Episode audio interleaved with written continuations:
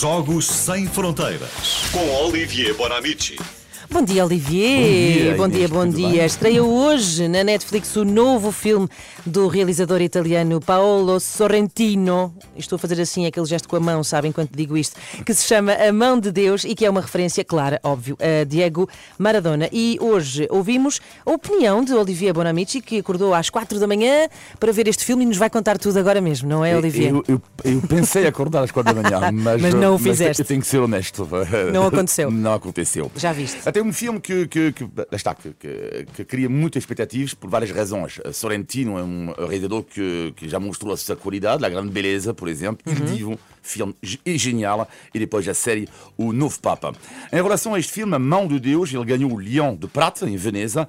E quando foi apresentado, teve direito a 10 minutos de aplausos. Os jornalistas que já viram o filme dizem que o filme é incrível.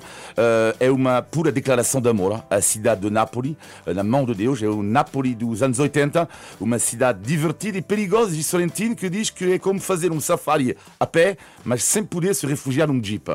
Isto é que é Nápoles. E se o filme se chama Mão de Deus, é porque Diego Maradona, o autor da tal Mão de Deus no Mundial de 86, mudou a vida de eh, Sorrentino. E passa a explicar. No início dos anos 80, Sorrentino é um adolescente que adorava dançar. E não resiste. Dança, Nápoles, anos 80. Ah, vamos embora. Oh yeah! Uh, Italo Disco, não é nada melhor. Poi, e poi, che idea!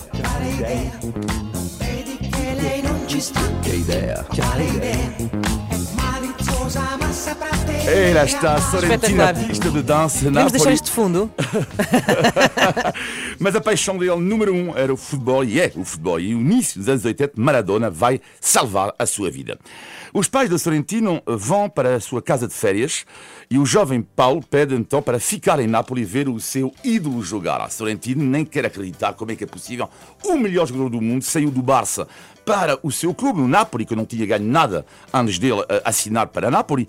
E neste dia, se Sorrentino não estivesse estado no estádio, provavelmente teria morrido, porque na mesma altura do jogo, seus pais morreram por causa de uma fuga de gás. Ele está no estádio, os pais na casa de férias morrem por causa de uma fuga de gás, e por isso o filme chama-se A Mão de Deus. Maradona salvou, de uma certa É forma. um duplo significado espetacular. Exatamente, Sorrentino. Eh, ele ficou em estado de choque, claro, o ano passado, quando morreu eh, Diego Maradona. Eh, e desde o ano passado, a cidade de Nápoles não para de homenagear o jogador argentino. Uma estação de metro tem o seu nome. No bairro espanhol de Nápoles tem agora uma piazzetta Maradona. E, claro, o nome do estádio do clube, que se chama desde o ano passado o estádio Diego Armando Maradona. Maradona que está em todo o lado na sua cidade de adopção. Nas últimas eleições foi em outubro houve um duelo Maradona-Maradona. Os cartazes até. De um lado, Hugo Maradona, o irmão que apoiava a direita, e do outro lado, Diego Maradona Júnior, o filho que apoiava a esquerda. Confusão. Isto é inacreditável. Sim, sim. E também aos fanáticos, eh, tantos casos de fanáticos de Maradona, encontrei um. eh, não está connosco em direto, chama-se Walter Rotundo, que nasceu, viu nascer duas filhas, deu como primeiro nome a Mara, a segunda chamou-se eh, Dona, e nasceu o filho agora, chama-se Diego. Eh, pensa, Diego, Mara, Dona, todos para a É mesa. só faz chamar os filhos todos Diego Maradona, todos para a mesa. Todos para a ainda mesa. falta um Armando. Não é? Sim, Armandito.